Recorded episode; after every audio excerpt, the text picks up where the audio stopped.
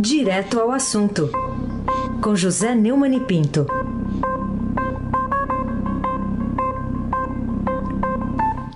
Oi, Neumani, bom dia. Bom dia, Raíssen Abac, Carolina Ercolim. Bom dia. Afrânio Vanderlei, é, Moacir Biasi, Bárbara Guerra, Clã Bonfim, Emanuel Alice e Isadora. Bom dia, melhor ouvinte, o ouvinte da Rádio Eldorado 107.3 FM. Raíssen Abac, como todo mundo já sabe aqui, é o craque. E o Estadão destaca hoje: TSE foi atacado por milícias digitais, afirma Barroso, o ministro Luiz Roberto Barroso, que é o presidente do TSE que fez essa afirmação. Para você, isso é suficiente para afirmar, uh, como tem feito aí o, o presidente Jair Bolsonaro e os seus apoiadores, que as eleições municipais têm seus resultados postos em dúvidas por uma fraude, como se diria lá nos Estados Unidos?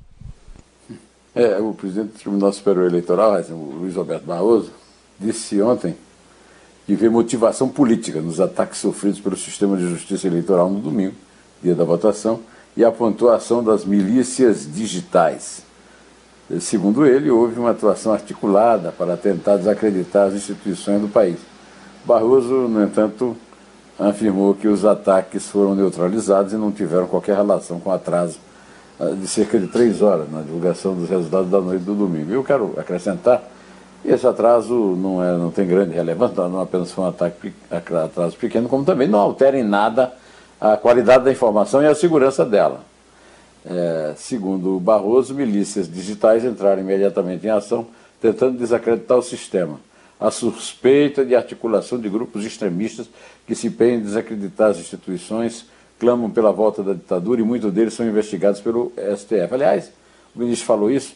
Cara, cadê? Essa, esse, esse inquérito não anda.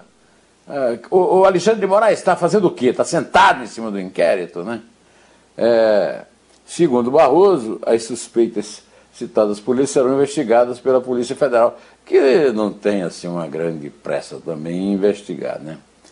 É, eu, o ministro não falou isso, ele não pode, mas eu digo, o terrorista que chefia esse processo de descrédito, é, não tem dúvida nenhuma, ele tem patente, cargo público, nome e endereço, e tradição, e currículo em terrorismo.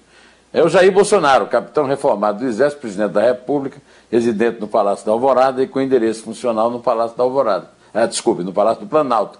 Quer dizer, é, basta você ver as entrevistas dele, do grupo dele, só tem gente dele reclamando de fraude dessas eleições. Então, é, eles mesmos se entregam. Carolina Ercolim, tintim por tintim. Vamos falar então sobre quando foi deflagrada a Operação Sistema S, né, pela Operação Lava Jato no Rio, você manifestou muitas esperanças a respeito de uma ação judicial e policial que, enfim, devassasse os tribunais do topo. Você continua esperançoso? Você lembra que no meu artigo Poder Político das Milícias no Rio, de 19 de outubro, eu comento que o panorama do Poder Judiciário não é alvissareiro. E não é mesmo. Por essa razão eu volto a esse assunto aqui. A Operação Esquema, aquela operação que tem um S, é substituído por um cifrão, da Lava Jato do Rio, deflagrada no início de setembro, teve como ponto de partida a delação premiada do ex-presidente da FEComércio do Rio, Orlando Diniz.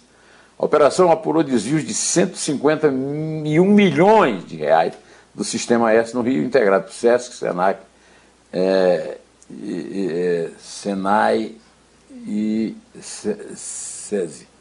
Tornaram-se réus mais de 20 advogados do Rio de São Paulo. Os escritórios desses advogados não prestavam serviços acertados e parte do valor pago pelo sistema S era desviada para o lobby junto aos tribunais superiores. Eles foram enquadrados em 43 tipos penais, entre eles tráfico de influência, artigo 332, solicitar, exigir, cobrar ou obter para si ou para outra, em vantagem ou promessa de vantagem, a pretexto de influir em ato praticado por funcionário público no exercício da função, exploração de prestígio, artigo 357, solicitar ou receber dinheiro em qualquer outra utilidade a pretexto de influir em juiz, jurado, órgão do Ministério Público, funcionário de justiça, perito, tradutor, intérprete, testemunha além de corrupção ativa, artigo 333, ofereceu ou prometer vantagem de vida a funcionário público para determiná-lo a praticar, omitir ou retardar ato de ofício, e corrupção passiva, artigos 317. Solicitar ou receber para si ou para outro, indireta ou indiretamente, ainda que fora da função ou antes de assumi-la, mas em razão dela, vantagem de vida ou aceitar promessa de tal vantagem. Mas é, uma decisão do ministro Gilmar Mendes, do Supremo Tribunal Federal, trancou a ação penal e anulou as buscas e apreensão realizadas. Gilmar Mendes determinou ainda que o juízo se abstenha de decidir sobre fatos direta ou indiretamente relacionados, ao caso até que o Supremo Tribunal Federal determine qual instância é responsável pelos processos. Ou seja, no dia de São Nunca, Raíssen Abac, o craque. Bom, falando em advogados, já que você tocou no, no assunto, esteve aí nos governos eh, Lula eh, gente que se identificava lá, que se prestava a salvar aliados né, do PT. Mas eh, isso está se repetindo agora, Neumann, com outro advogado e com outra sigla? Logo depois desse meu artigo, Raíssa, o advogado Nitalmar Ferreira Filho foi alvo de cinco mandados de busca e apreensão na Lava Jato do Rio. Italmar, conhecido como o mais caro criminalista de réus da Lava Jato, há quatro anos tinha um escritório nos fundos da papelaria em Campo Grande, subúrbio da Zona Oeste do Rio.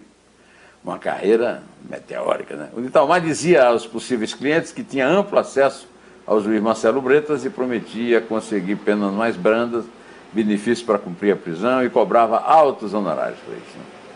Aliás, cobra. A investigação corre sob sigilo, mas no mandado de busca a juíza da terceira vara criminal do Rio de Janeiro, Rosália Monteiro Figueira, elencou os crimes de exploração de prestígio e tráfico de influência.